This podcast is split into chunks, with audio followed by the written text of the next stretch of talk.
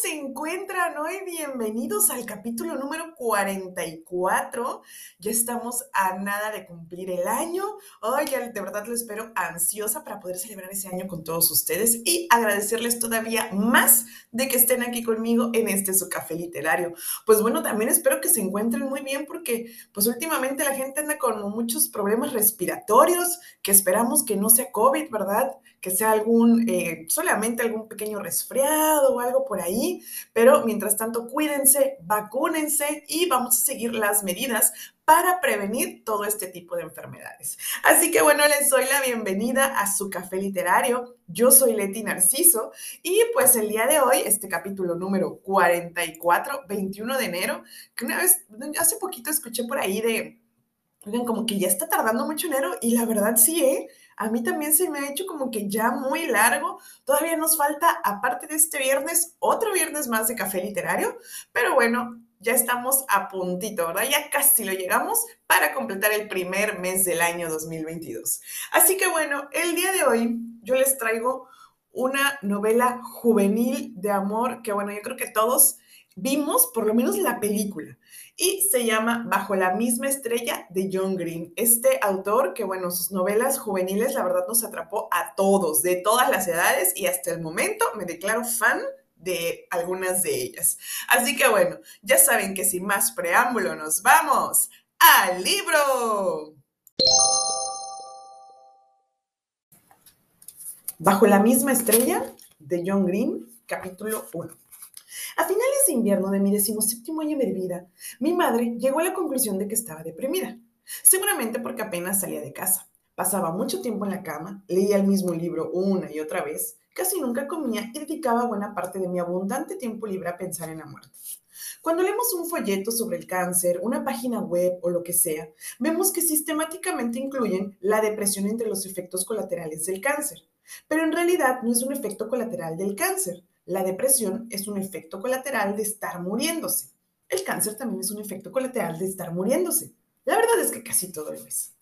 Aunque mi madre creía que debía someterme a un tratamiento, así que me llevó con un médico de cabecera, el doctor G, que estuvo de acuerdo en que estaba hundida en una depresión total y paralizante, que había que cambiarme el medicamento y que debía asistir todas las semanas a un grupo de apoyo el grupo de apoyo, ponía en escena un elenco cambiante de personajes en diversos estadios de, enfermedad tumoral. ¿Por qué el elenco era cambiante? Un efecto colateral de estar muriéndose. El grupo de apoyo era de lo más deprimente, por supuesto. Se reunía cada miércoles en el sótano de una iglesia episcopal de piedra en forma de cruz. Nos sentábamos en corro justo en medio de la cruz, donde se habrían unido las dos tablas de madera para que habría estado el, dónde habría estado el corazón de Jesús. Me di cuenta porque Patrick, el líder del grupo de apoyo y la única persona en la sala que tenía más de 18 años, hablaba sobre el corazón de Jesús en cada maldita reunión y decía que nosotros, como jóvenes supervivientes del cáncer, nos sentábamos justo en el sagrado corazón de Cristo y todo ese rollo. En el corazón de Dios las cosas funcionaban así. Los seis o siete o diez chicos que formábamos el grupo entrábamos a pie o en sillas de ruedas. Echábamos mano a un decrépito surtido de galletas y limonada. Nos sentábamos en el círculo de la confianza y escuchábamos a Patrick, que nos contaba por enésima vez la miserable y depresiva historia de su vida, que tuvo cáncer en los huevos y pensaba que se moriría, pero no se murió y ahora está aquí, todo un adulto en el sótano de una iglesia en la ciudad que ocupa el puesto 137 de la lista de las ciudades más bonitas de Estados Unidos. Divorciado, adicto a los videojuegos, casi sin amigos, que a duras penas se gana la vida explotando su pasado cancerígeno, que intenta sacarse poco a poco una maestría que no mejorará sus expectativas laborales y que espera, como todos nosotros, que caiga sobre él la, sobre, sobre él la espalda de Damocles y le proporcione el alivio del que se libró hace muchos años cuando el cáncer le invadió los testículos, pero le dejó lo que solo un alma generosa llamaría vida. Y también ustedes pueden tener esa suerte. Luego nos presentábamos. Nombre, edad, diagnóstico y cómo estábamos en ese momento. Me llamo Hazel, dije cuando me llegó mi turno. 16 años, al principio tiroides, pero hace mucho hizo metástasis en los pulmones y estoy muy bien. Una vez concluido el círculo, Patrick siempre preguntaba si alguien quería compartir algo, y entonces empezaban las pajas en grupo. y todo el mundo hablaba de pelear, luchar, vencer, retroceder y hacerse escáneres. Para ser justa con Patrick, debo decir que también nos dejaba hablar de la muerte, aunque la mayoría de ellos no estaban muriéndose. La mayoría de ellos llegaría adultos, como Patrick. Eso implica que habría bastante competencia, porque todo el mundo quería derrotar no solo el cáncer, sino también a las demás personas de la sala. Ya sé que es absurdo, pero es como cuando te dicen que tienes, pongamos por caso, un 20% de posibilidades de vivir 5 años. Entonces entran en juego las matemáticas y calculas que es una posibilidad de cada 5. Así que miras a tu alrededor y piensas lo que pasa, pensaría cualquier persona sana. Tengo que durar más que 4 que estos idiotas. Lo único positivo del grupo de, apoyar, de apoyo era Isaac, un chico de cara alargada, flacucho y con el pelo rubio y liso, creían, cayéndole sobre un ojo. Y sus ojos eran el problema. Tenía un, un, extraño y poco frecuente cáncer de ojos. De niño le habían extirpado un ojo y ahora llevaba unas gafas de fondo de botella que hacían que sus ojos parecían inmensos. Los dos, el real y el de cristal. Como si toda su cara se redujera a ese ojo falso y ese verdadero que te miran fijamente. Por lo que pude entender, en las raras ocasiones en que Isaac compartió sus experiencias con el grupo, el cáncer se había reproducido y amenazaba la muerte al ojo que le quedaba. Isaac y yo nos comunicábamos casi exclusivamente con la mirada. Cada vez que alguien hablaba de dietas contra el cáncer, de aspirar aleta de tiburón molida o cosas por el estilo, me lanzaba una mirada. Yo movía ligeramente la cabeza y resoplaba a modo de respuesta. El grupo de apoyo era un asco y a las pocas semanas casi tenían que llevarme a rastros. De hecho, el miércoles que conocí a August Wasters, habían hecho todo lo posible por librarme de él mientras venía con mi madre a la tercera etapa de un maratón de 12 horas de American Next Top Model, un reality show de la temporada anterior, sobre chicas que quieren ser modelos, el que tengo que admitir que ya había visto, pero me daba igual. Yo me niego a ir al grupo de apoyo, mi madre, uno de los síntomas de la depresión es no tener interés en nada. Yo, déjame ver el reality, por favor, es hacer algo. Mi madre, ver la televisión no es hacer algo. Yo, uff, mamá, por favor. Mi madre, Hazel, eres una adolescente, ya no eres una niña pequeña. Tienes que hacer amigos, salir de casa y vivir tu vida. Yo, si quieres que sea un adolescente, no me mandes al grupo de apoyo. Cómprame una identificación falsa para que pueda ir de antro, beber vodka y fumar mota. Mi madre, para empezar, tú no fumas mota. Yo, eso lo sabría si me consiguieras la credencial. Mi madre, vas a ir al grupo de apoyo. Yo, uff, mi madre. Hazel, te mereces una vida. Me callé, aunque no llegué a entender por qué tenía que ver y qué tenía que ver ir al grupo de apoyo con la vida. Aún así acepté ir, después de negociar mi derecho a grabar los episodios del reality que iba a perderme. Fui al grupo de apoyo por la misma razón por la que hacía tiempo había permitido que enfermeras, que solo habían estudiado un año y medio para sacarse el título, me envenenaran con productos químicos de nombres exóticos. Quería que mis padres estuvieran contentos. Solo hay una cosa en el mundo más jodida que tener cáncer a los 16 años, y es tener un hijo con cáncer. Mi madre se paró en doble fila, detrás de la iglesia a las 16.56. Fingí trastear un poco con mi tanque de oxígeno solo para perder el tiempo. ¿Quieres que te lo ponga? No, está bien, contesté. El tanque verde pesaba mucho y tenía un carrito de metal para arrastrarlo. Me lanzaba dos litros de oxígeno por minuto a través de una cánula, un tubo transparente que se dividía en dos a la altura del cuello. Me rodeaba las orejas y se introducía en mis fosas nasales. Necesitaba ese artilugio porque mis pulmones no llegaban a ser pulmones. Te quiero, dijo mi madre cuando salí del coche. Y yo a ti, mamá, nos vemos a las seis. ¡Haz amigos! exclamó por la ventanilla mientras se alejaba. No quise tomar el ascensor porque en el grupo de apoyo significa que estás en las últimas. Así que bajé por la escalera. Cogí una galleta, me llené un vaso de plástico de limonada y me di la vuelta. Un chico me miraba fijamente. Estaba segura de que no lo había visto antes. Como era alto y musculoso, la silla escolar de plástico en la que estaba sentado parecía de juguete. Tenía el pelo de color caoba, liso y corto. Parecía de mi edad, quizá un año más, y había pegado el culo al fondo de la silla, en una postura lamentable, con una mano medio metida en el bolsillo de sus jeans oscuros. Miré hacia otro lado, porque de pronto fui consciente de que iba hecha una pena. Llevaba unos jeans viejos que alguna vez habían sido ajustados, pero que ahora me colgaban por todas partes, y una camiseta amarilla de un grupo de música que ya no me gustaba. En cuanto al pelo, lo llevaba cortado a lo paje, y ni siquiera me había molestado en cepillármelo. Además, tenía los cachetes ridículamente inflados, como una ardilla, como un efecto colateral del tratamiento. Parecía una persona de proporciones normales con un globo en la cabeza. Eso, por no hablar de los tobillos hinchados. Pero le lancé una mirada rápida y vi que sus ojos seguían clavados en mí. Me pregunté por qué la gente lo llamaba contacto visual. Me dirigí al corro y me senté al lado de Isaac, a dos sillas de distancia del chico.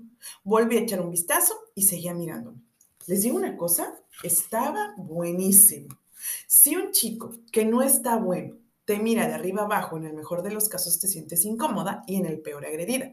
Pero un chico que está bueno, en fin. Saqué el celular y pulsé una tecla para ver la hora. Las 16.59. El corro se completó con los infelices adolescentes de 12 a 18 años y entonces Patrick empezó la oración de la serenidad. Dios, concédeme serenidad para aceptar las cosas que no puedo cambiar, valor para cambiar las que puedo cambiar y sabiduría para entender la diferencia. El chico seguía mirándome. Sentí que me ruborizaba. Al fin decidí que la mejor estrategia era mirarlo a él. Al fin y al cabo, los chicos no tienen el monopolio de las miradas, así que lo observé detenidamente, detenidamente mientras Patrick comentaba por enésima vez que era impotente, etcétera, y enseguida las cosas se convirtió en una competición de miradas. Al rato, el chico sonrió y desvió por fin sus ojos azules. Cuando volvió a mirarme, alcé las cejas para darle a entender que yo había ganado. El chico encogió los hombros. Patrick siguió hasta que por fin llegó al momento de las presentaciones. Isaac, quizá te gustaría empezar hoy. Sé que estás pasando un momento difícil. Sí, contestó Isaac. Me llamo Isaac y tengo 17 años. Parece que tienen que operarme dentro de dos semanas. Después de la operación me quedaré ciego. No me quejo ni nada de eso, porque sé que muchos de ustedes están peor. Pero bueno, en fin, ser ciego es una mierda. Aunque mi novia me ayuda y amigos como Augustus señaló con la cabeza al chico, que ahora tenía nombre. En fin, continuó diciendo Isaac, mirándose las manos con las que había formado una especie de tipi. No hay nada que hacer. Puedes contar con nosotros, Isaac, dijo Patrick. Vamos a decírselo a Isaac, chicos, y hablamos todos a la vez. Puedes contar con nosotros, Isaac. El siguiente fue Michael, de 12 años. Tenía leucemia. Siempre había tenido leucemia. Estaba bien, o eso dijo, aunque había usado el ascensor. Linda tenía 17 años y era lo bastante guapa para ser objeto de las miradas del chico bueno. Era una asidua con un cáncer de apéndice que había remitido hace mucho tiempo. Yo ni siquiera sabía que el cáncer de apéndice existía hasta que lo oí nombrar. Dijo, como ya había dicho todas las veces en que yo había ido al grupo de apoyo, que se sentía fuerte. Y a mí, con aquellas protuberancias que expulsaban oxígeno y me hacían cosquillas en la, nariz, me parece una fanfarronada. Intervinieron otros cinco chicos antes de que le tocara a él. Cuando le llegó su turno, sonrió ligeramente. Tenía una voz grave, ardiente y terriblemente sexy. Me llamo Augustus Waiters. Tengo 17 años. Hace un año y medio me destacaron una osteosarcoma. Pero aquí estoy. Aquí solo porque Isaac me lo ha pedido. ¿Y cómo estás? le preguntó Patrick. Muy bien, esbozó una sonrisa torcida. Estoy en una montaña rusa que no hace más que subir, amigo mío. Cuando me llegó el turno, me dije, le dije, me llamo Hazel y tengo 16 años. Cáncer de tiroides que ha pasado a los pulmones. Estoy bien. La hora pasó enseguida. Se cortaron peleas, batallas ganadas, se contaron peleas, batallas ganadas en guerras que sin duda se perderían. Se aferraban a la esperanza, se habló de la familia, tanto bien como mal. Estaban todos de acuerdo en que los amigos no lo entendían. Se derramaron lágrimas y se recibió consuelo. Ni Augustus, ni Augustus Wasters ni yo volvimos a hablar hasta que Patrick dijo, Augustus, quizá te gustaría compartir tus miedos con el grupo. ¿Mis miedos? Sí. Me da miedo el olvido, habló sin pensar un segundo. Le temo como el ciego al que le da miedo la oscuridad. No te adelantes, intervino Isaac esbozando una media sonrisa. ¿He sido poco delicado? preguntó Augustus. Puedes ser bastante ciego con los sentimientos de los demás. Puedo ser bastante ciego con los sentimientos de los demás. Isaac se reía, pero Patrick levantó un dedo amonestador. Augustus, por favor, sigamos contigo y con tu lucha. ¿Has dicho que te da miedo el olvido? Sí, eso he dicho, contestó Augustus. Patrick parecía perdido. Bueno, ¿alguien quiere hablar de este tema? Yo había dejado la escuela hacía tres años. Mis padres eran mis dos mejores amigos.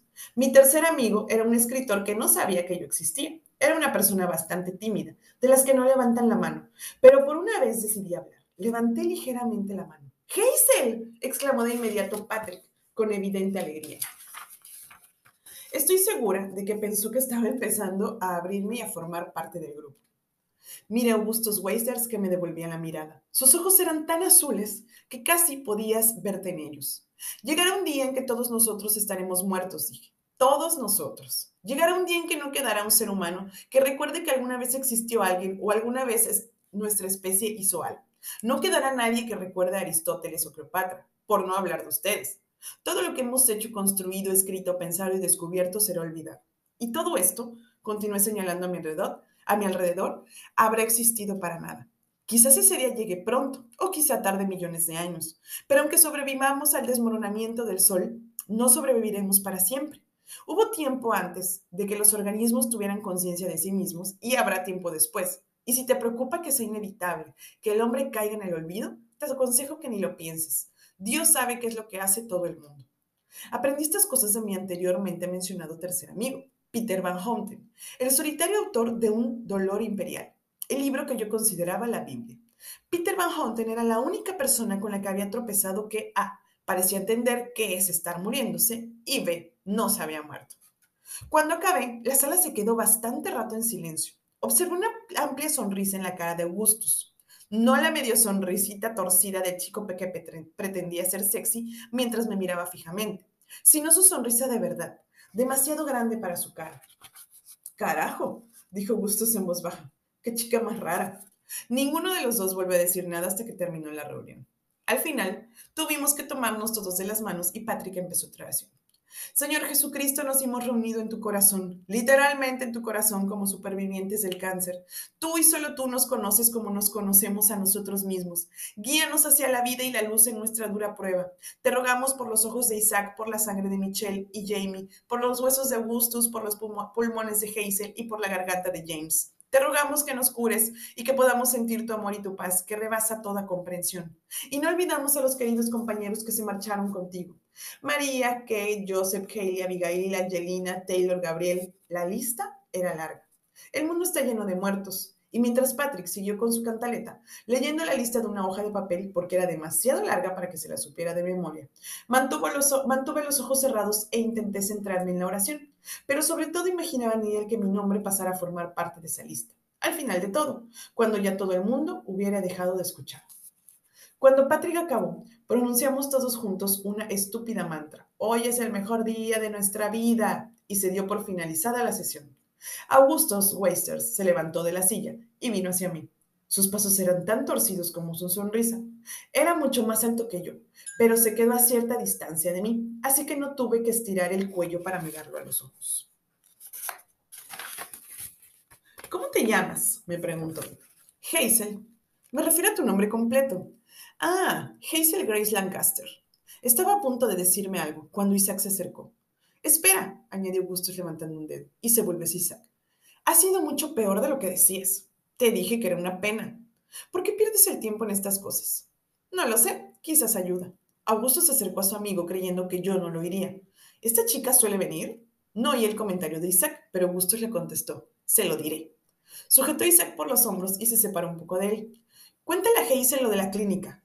Isaac apoyó una mano en la mesa de la merienda y dirigió a mí su enorme ojo. De acuerdo, He ido a la clínica esta mañana y le he dicho a mi cirujano que prefería quedarme sordo a ciego. Y él me ha dicho, las cosas no funcionan así. Y yo, ya, ya entiendo que no funcionan así. Lo único que digo es que preferiría quedarme sordo a ciego si pudiera elegir, pero ya sé que no puedo. Y él me ha dicho, bueno, la buena noticia es que no vas a quedarte sordo. Y yo le he soltado, Gracias por explicarme que mi cáncer de ojos no va a dejarme sordo. Ya veo que tengo la inmensa suerte de una gran eminencia como usted se digna operarme. Parece un ganador, le dije. Voy a intentar pescar un cáncer de ojos para poder conocer ese tipo. Te deseo suerte. Bueno, tengo que irme. Mónica está esperándome. Voy a mirarla mucho mientras pueda. ¿Contrainsurgencia mañana? preguntó August. Por supuesto. Isaac se giró y subió corriendo la escalera de dos en dos. August Wester se volvió hacia mí. Literalmente, me dijo. ¿Literalmente? Le pregunté. Estamos literalmente en el corazón de Jesús, añadió. Pensaba que estábamos en el sótano de una iglesia, pero estamos literalmente en el corazón de Jesús.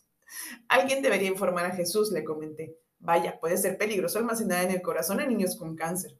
Se lo diría yo mismo, dije August, pero por desgracia estoy literalmente encerrado dentro de su corazón, así que no podrá oírme. Me reí y él sacudió la cabeza sin dejar de mirarme. ¿Qué pasa? le pregunté. Nada, me contestó. ¿Por qué me miras así? Augusto esbozó una media sonrisa. Porque eres guapa. Me gusta mirar a las personas guapas y hace un tiempo decidí no privarme de los sencillos placeres de la vida. Se quedó un momento en un incómodo silencio. Bueno, siguió diciendo, sobre todo entiendo, teniendo en cuenta que, como bien has comentado, todo esto cobró en el olvido. Me reí o suspiré, de una especie de bufido parecido a la tos. No soy guapa, empecé a decir. ¿Te pareces a Natalie Portman? A la Natalie Portman de B de Vendetta. No la he visto, le dije. ¿En serio? me preguntó. A una preciosa chica de pelo corto no le gusta la autoridad y no puede evitar enamorarse de un chico que sabe que es problemático. Hasta aquí parece tu biografía estaba claro que estaba ligando. Y la verdad es que me volví loca. Ni siquiera sabía que los chicos podían volverme loca, quiero decir, en la vida real. Una chica más joven pasó por nuestro lado. ¿Qué tal, Alisa? le preguntó. Hola, August, le contestó la chica sonriendo. Del memorial, me explicó. El memorial era el gran hospital universitario. ¿A dónde vas tú? me preguntó. Al infantil, le contesté en voz más baja de lo que pretendía. Asintió. La conversación parecía haber terminado. Bueno, añadí señalando ligeramente con la cabeza los escalones que nos conducían literalmente al exterior del corazón de Jesús. Incliné el carrito para que se apoyara en las ruedas y empecé a andar. Él cogió a mi lado. Nos vemos el próximo día, ¿no? Le pregunté. Tienes que verla. Ve de vendetta, digo. De acuerdo, le contesté. La buscaré. No, conmigo, en mi casa, me dijo. Ahora. Me detuve. Casi no te conozco, Augustus. Podrías ser un asesino en serie. Augusto se sintió. Tienes razón, Halsey Grace. Siguió andando y me dejó atrás. El suéter le ceñía los hombros. Caminaba con la espalda recta y se inclinaba ligeramente hacia la derecha mientras avanzaba con paso firme y seguro sobre lo que supuse que era una pierna ortopédica. Algunas veces el osteosarcoma se lleva una de tus extremidades para probarte. Si le gustas, se lleva el resto. Lo seguía escaleras arriba, pero como subía despacio, porque a mis pulmones no, les daban bien las, no se les daba bien las escaleras, iba rezagando. Llegamos al estacionamiento, fuera ya del corazón de Jesús. La brisa primaveral era algo fresca y la luz del atardecer de una delicadeza divina. Mi madre todavía no había llegado y era raro porque casi siempre estaba esperándome cuando salí. Miré alrededor y vi que una chica morena, alta y con curvas, había arrastrado Isaac contra la pared de piedra de la iglesia y lo besaba apasionadamente. Estaba tan cerca que oía los extraños sonidos de sus lenguas pegadas y a Isaac diciéndole, siempre, y a la chica respondiéndole, siempre. De pronto Hugo se detuvo a mi lado. Son muy aficionados a fajar en plena calle, murmuró. ¿Qué es eso de siempre? El ruido de lametones aumentó de volumen. Siempre es su rollo, siempre se querrán y esas cosas. Calculo que habrán mandado la palabra siempre por SMS unos 4 millones de veces en el último año y me quedo corto. Llegaron otros dos coches, que se llevaron a Michael y a Lisa. Ahora August y yo estábamos solos, observando a Isaac y a Mónica, que se embalaban como si no estuvieran apoyados en un lugar de culto. Isaac aferró con las dos manos las tetas de Mónica por encima de, las de la blusa y la sobó moviéndolo los dedos alrededor. Me preguntaba si era agradable. No lo parecía. Pero decidí perdonar a Isaac porque estaba quedándose ciego. Ya se sabe que los sentidos tienen que darse un festín mientras todavía tienen hambre. Imagínate la última vez que vas al hospital, le dije en voz baja. La última vez que vas a conducir un coche. Estás quitándome la inspiración, Gesell Grace, contestó Hugo sin mirarme. Estoy intentando contemplar el amor juvenil en todo su torpe esplendor. Creo que está haciéndole daño en las tetas, le dije. Sí, es difícil determinar si está excitándola o haciéndole una revisión de mamas. August Weister se metió la mano en el bolsillo y sacó un paquete de cigarrillos, nada menos. Lo abrió y se colocó un cigarrillo entre los labios. ¿Estás loco? le pregunté. ¿Te crees muy fregón? Vaya, ya has mandado la historia a la mierda. ¿Qué historia? me preguntó volviéndose a mí muy serio. El cigarrillo sin encender colgaba de la comisura de sus labios. La historia de un chico que no es feo, no, ni tonto, ni parece tener nada malo, que me mira, me señala, me señala usos incorrectos de la literalidad, me compara con una actriz y me pide que vaya a ver una película a su casa. Pero claro, siempre tiene que haber una jamartia. Y la tuya es que, aunque tienes un puto cáncer, das dinero a una empresa a cambio de la posibilidad de tener más cáncer, carajo. Te aseguro que no poder respirar es una puta mierda, totalmente frustrante, totalmente. ¿Una jamartia? me preguntó. El cigarrillo todavía entre sus labios le tensaba la mandíbula. Desgraciadamente tenía una mandíbula preciosa. Un error fatal, la aclaré apartándome de él. Me dirigí hacia la orilla de la acera y dejé a August detrás de mí. En ese momento oí que un coche arrancaba al final de la calle. Era mi madre. Seguro que había estado esperando a que hiciera amigos. Sentía creer, sentía creer en mí una extraña mezcla de decepción y enojo. La verdad es que ni siquiera sabía lo que sentía, solo que era muy fuerte y quería dar un guantazo a August Wasters y también cambiarme los pulmones por otros que no pasaran olímpicamente de ser pulmones. Estaba en el borde de la acera con mis Converse, los, grilletes en forma de tanque de oxígeno, el carrito a mi lado, y en cuanto mi madre se acercó, sentí que me tomaban de la mano. Me solté, pero me giré hacia él. Los cigarrillos no me matan si no los enciendes, me dijo mientras mi madre se acercaba a la orilla. Y nunca he encendido ninguno. Mira, es una metáfora. Te colocas el arma asesina entre los dientes, pero no le concedes el poder de matarte. ¿Una metáfora? Añadí dudando. Mi madre estaba ya esperándome. Una metáfora, me repitió. Decides lo que haces en función de su connotación metafórica, le contesté. Por supuesto, me contestó con una sonrisa de tonto de oreja a oreja. Soy un gran aficionado a las metáforas, Hazel Grace. Me giré hacia el coche y di unos golpecitos en la ventanilla hasta que bajó. Voy a ver una película con August Westers, le dije a mi madre. Grábame los siguientes capítulos del maratón del reality, por favor.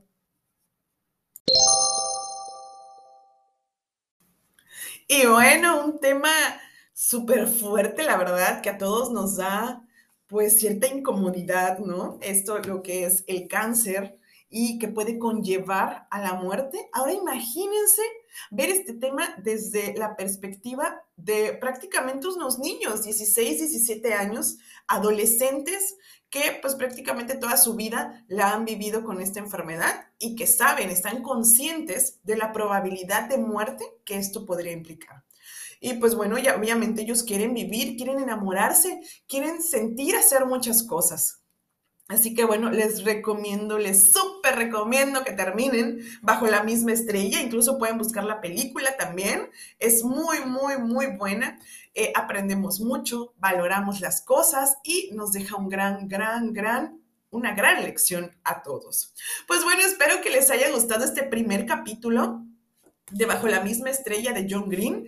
Ya saben que yo los quiero mucho. Este es su café literario. Espero que nos escuchemos el próximo viernes. Les mando muchos besos y recuerden pasar por café-literario B612 en Instagram. Regalen un follow, likes por ahí y pues acuérdense que los quiero mucho. Besos, bye.